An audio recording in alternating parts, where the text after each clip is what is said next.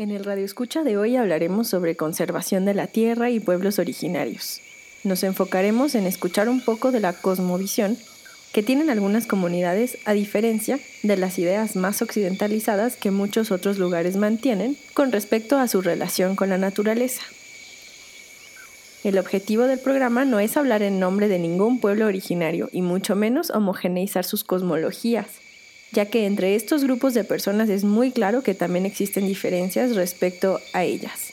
La intención es intentar desmontar un poco las ideas occidentales que responden a la relación de las personas con la naturaleza y la conservación de ella por medio de saber que existen otras formas de habitar y comprender lo que nos rodea.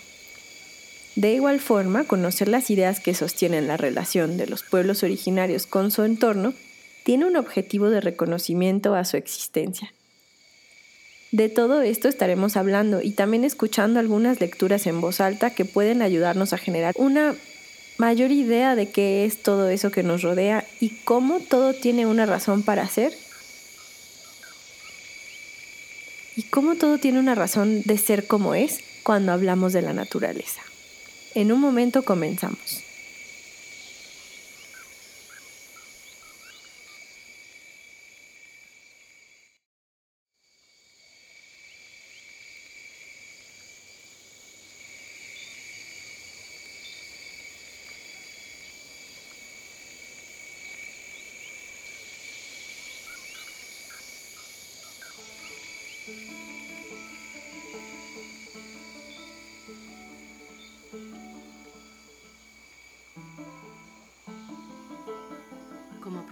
Culturales comunitarios, nuestra labor es ser partícipes en la detonación de comunidades colaborativas e inclusivas.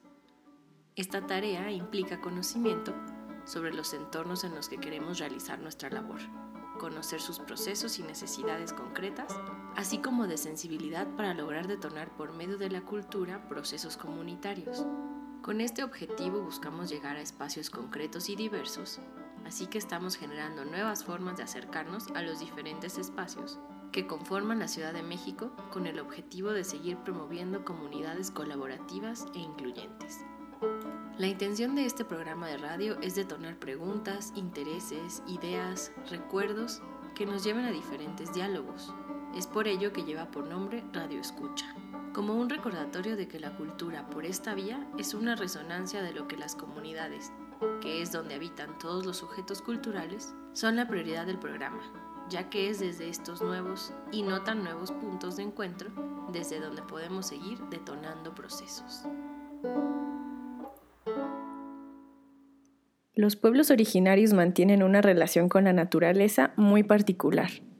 Podemos encontrar desde la relación con el mar, con las montañas, con el viento, la tierra, algunos minerales y por supuesto los animales, que habitan junto con ellos en sus entornos. Esta relación tiene que ver con la cosmología que les da sentido a sus comunidades.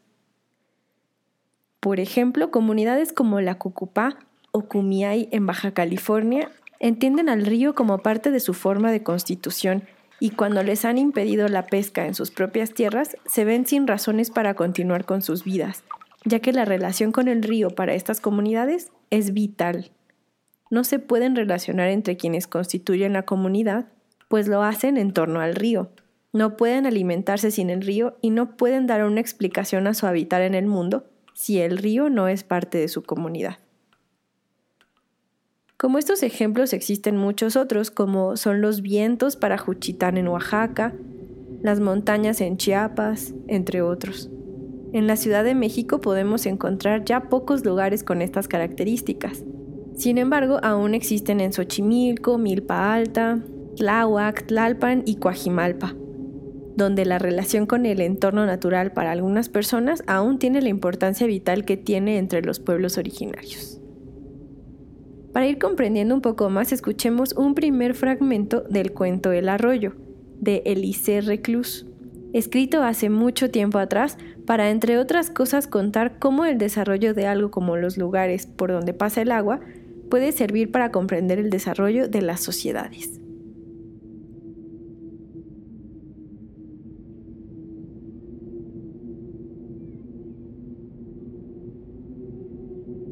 La fuente. La historia de un arroyo, hasta la del más pequeño que nace y se pierde entre el musgo, es la historia del infinito. Sus gotas, en su carrera diaria, las ha hecho resplandecer con sus hermosos reflejos.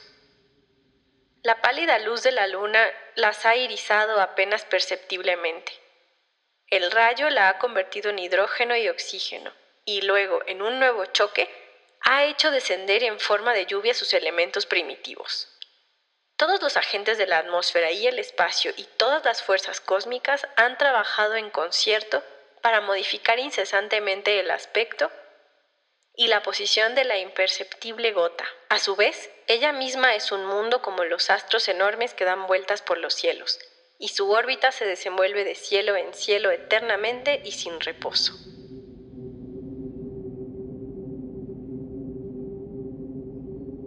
Dentro de las ciudades es común pensar a la naturaleza dentro de una lógica de territorio equiparable al lugar donde no hay habitantes humanos, o bien como si fueran espacios donde se desenvuelven algunas comunidades muy lejanas. Eso en México ocurre generalmente bajo una idea indigenista, o bien como relación generalizada que nos lleva a defender la naturaleza donde la mayoría no habitamos, porque de alguna forma que no sabemos explicar pero podemos intuir, nos estamos defendiendo a todas las personas como humanidad. Una tarea interesante podría ser develar la relación entre la naturaleza y nuestras vidas, pues de pensar que no existe podríamos mostrar que es sano descubrir esta relación. Una lógica que tienen los pueblos originarios y desde ahí parten para el cuidado y la conservación de la tierra es que generan vínculo con la naturaleza. Esto ocurre de generación en generación por medio de las leyendas, los cuentos y las formas en cómo estas comunidades transmiten sus saberes. Esto también incluye los diferentes rituales que realizan en los que hay una estrecha relación con la naturaleza. De esta forma, cada generación va aprendiendo a relacionarse de forma muy particular con su entorno. En las ciudades, una lógica de cuidado y conservación de la tierra puede provenir de salir de la visión mercantil de la naturaleza, con la finalidad de tener un horizonte que nos invite a reconstruir cosmovisiones donde lo que nos rodea no son recursos naturales, sino parte integral de lo que nos conforma o desconforma como seres que pueden desenvolverse como comunidad y no solo como individuos. Así es como lo hacen muchos pueblos originarios.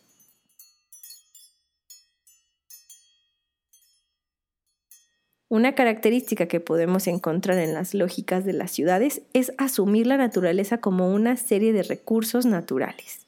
Antes de ahondar más en esta idea, escuchemos otro fragmento del libro El arroyo para seguir comprendiendo de otras formas el proceso de la naturaleza. El agua del desierto.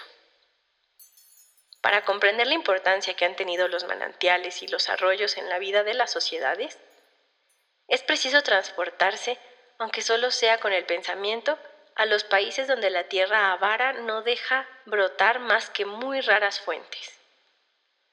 Acostados blanda y cómodamente sobre la hierba de nuestros prados, cerca del agua que se escapa a borbotones, es muy fácil abandonarnos a la voluptuosidad de vivir, contentándonos solo con los encantadores horizontes de nuestro clima pero dejemos nuestro espíritu vagar bastante más allá de los límites donde alcanza nuestra mirada. Viajemos a capricho lejos de las matas gramíneas que se balancean de nuestro lado, a la otra parte de los álamos que hacen sombra a la fuente, y de los surcos que rayan la falda de la colina. Más allá todavía de las ondulaciones vaporosas de las crestas que marcan las fronteras del valle y de los blancos jirones de nubes que festonean el horizonte. Sigamos en su vuelo, al otro lado de los montes y los mares, al pájaro que se marcha hacia otros continentes. La frente refleja un instante su rápida imagen, pero bien pronto desaparece en el espacio.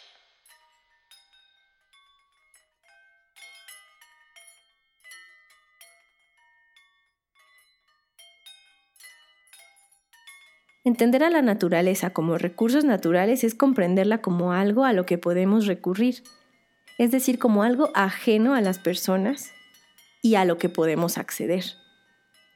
Sin embargo, para muchos pueblos originarios es incomprensible pensar a la naturaleza como algo ajeno, cuando es buena parte de lo que nos constituye, porque todos los elementos de la naturaleza a la par generamos el ecosistema. Y en muchas otras cosmovisiones es la naturaleza lo que en todo caso nos da vida como especie. Una propuesta que puede ser interesante es pensar a los diferentes agentes que conforman la naturaleza como elementos biofísicos. Aquí caben las plantas, todos los animales, incluida la especie humana, piedras, ríos, montañas, aire, playas, etc. Podemos pensar que todos estos elementos biofísicos son parte orgánica de la construcción de todo lo que somos como individuos dentro de las sociedades. Pensemos a nuestra especie como la relación que tenemos con nuestro entorno.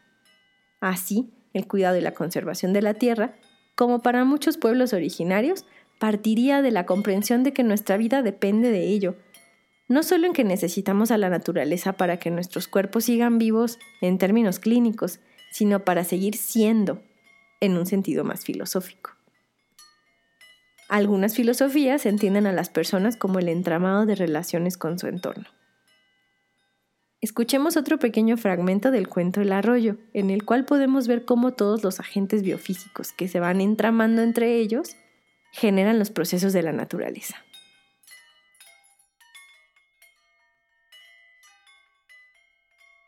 El torrente de la montaña. Entre los innumerables arroyos que corren por la superficie de la tierra y se precipitan en el mar o se reúnen para formar grandes ríos, este, cuyo curso vamos a seguir, no tiene nada que particularmente atraiga la atención de los hombres. No sale de altos montes cubiertos de hielo, sus orillas no aparecen pobladas de una especial vegetación, su nombre no es tampoco célebre en la historia.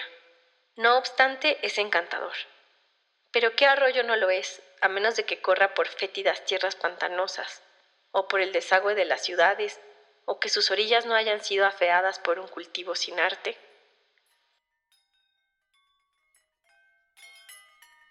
Las ideas de conservación de la tierra que provienen de los pueblos originarios tienen un entramado cosmológico de mucha riqueza.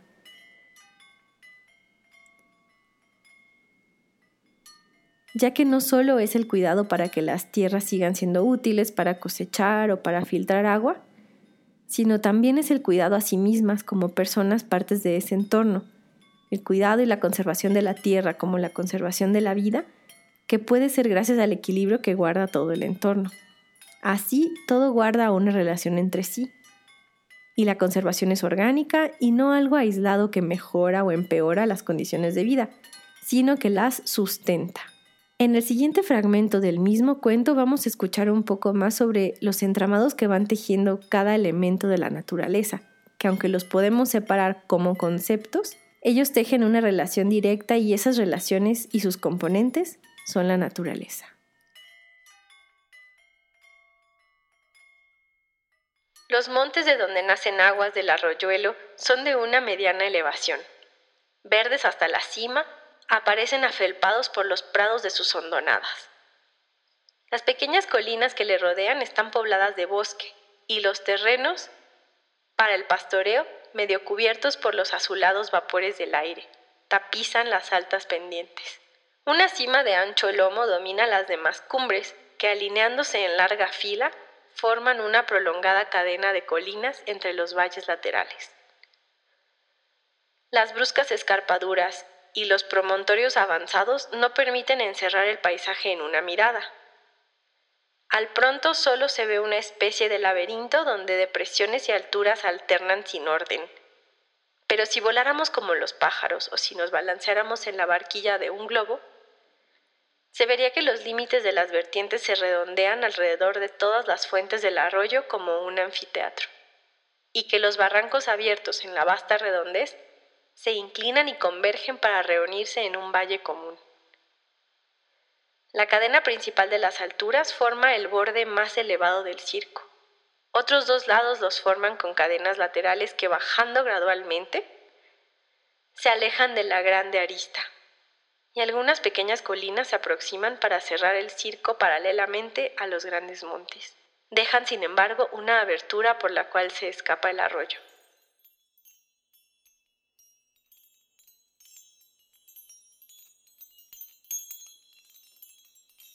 Además de las montañas, los vientos y las diferentes especies animales, otro punto relevante para la conservación de la tierra que tienen los pueblos originarios, gracias a su cosmovisión, es el resguardo de las semillas originarias que los alimentan.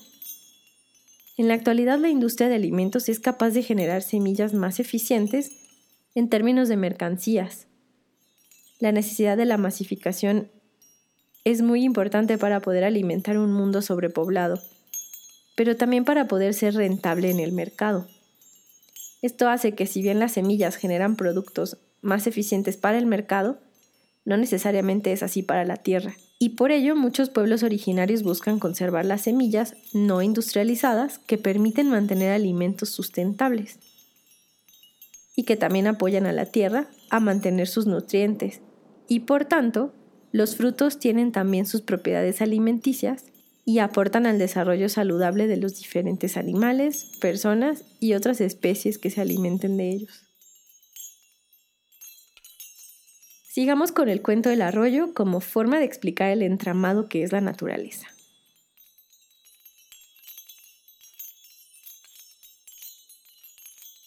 La gruta. Al pie de un promontorio de base escarpada y redonda cima, poblado de grandes árboles, el torrente de la montaña viene a chocar con otro arroyo, casi tan abundante, y como él, corriendo y saltando por un plano excesivamente inclinado. Las aguas del afluente, que se mezclan a las más caudalosas corrientes, formando anchos torbellinos bordeados de espuma, son de una pureza cristalina. Ni una molécula de arcilla enturbia su transparencia, y por el fondo de limpia roca ni siquiera se arrastra un grano de arena. La masa líquida no ha tenido todavía tiempo para ensuciarse, derribando las orillas y mezclándose con el barro que el suelo resuma. Acaba de salir del seno de la colina, y lo mismo que corría por un cruce tenebroso, salta ahora transparente de luz y de alegría. La gruta de donde sale el arroyo no está lejos del confluente. Apenas se han andado algunos pasos cuando ya se ve, por entre las ramas que se cruzan, la puerta grande y negra que da acceso al templo subterráneo.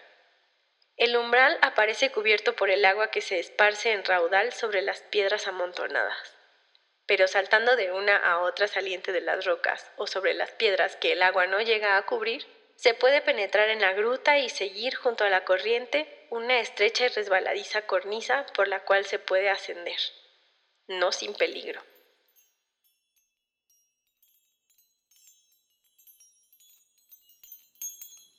Así vamos terminando el radio escucha de hoy, intentando escuchar un poco más la existencia de otras cosmologías desde las cuales se sostiene la conservación de la Tierra, no como un recurso, sino como parte de la dinámica de la vida, parte de la forma en cómo se habita el mundo.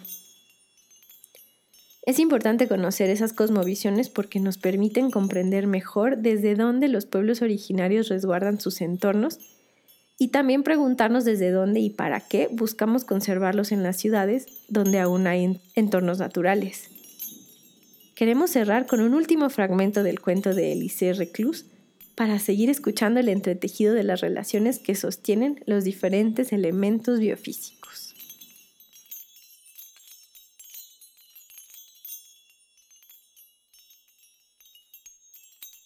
La cima.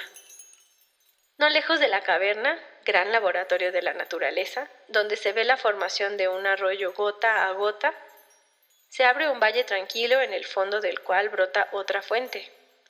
Sale también de la roca, pero esta roca no se levanta perpendicular como la de la gran caverna. Se ha inclinado a consecuencia de algún desprendimiento. Del césped que la cubre crecen algunas plantas salvajes y en su base, alrededor de la cristalina fuente, se han agrupado grandes árboles, cuyas ramas entrelazadas se balancean armoniosa y rítmicamente, impulsadas por la brisa.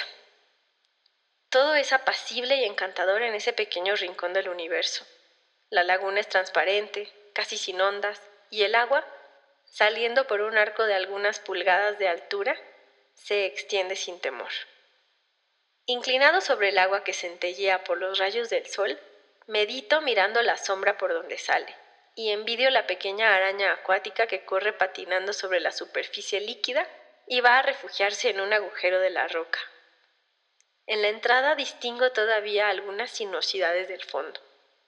Piedras blancas, un poco de arena que se mueve lentamente, empujada por el agua que sale, produciendo ruidos de hervor. Un poco hacia adentro se distinguen aún los rizos de las pequeñitas ondulaciones y las diminutas columnas que soportan la bóveda. Alumbradas vagamente por reflejos de luz, parecen temblar en la sombra. Diríase que una redecilla de seda flota sobre ella con ligeras ondulaciones. Más allá todo está negro. La corriente subterránea no se revela ya, más que a veces por el ahogado susurro. ¿Qué sinuosidades son las del agua más adentro del punto a donde alcanzan los últimos reflejos de luz? Esas curvas del arroyo son las que yo intenté buscar con la imaginación.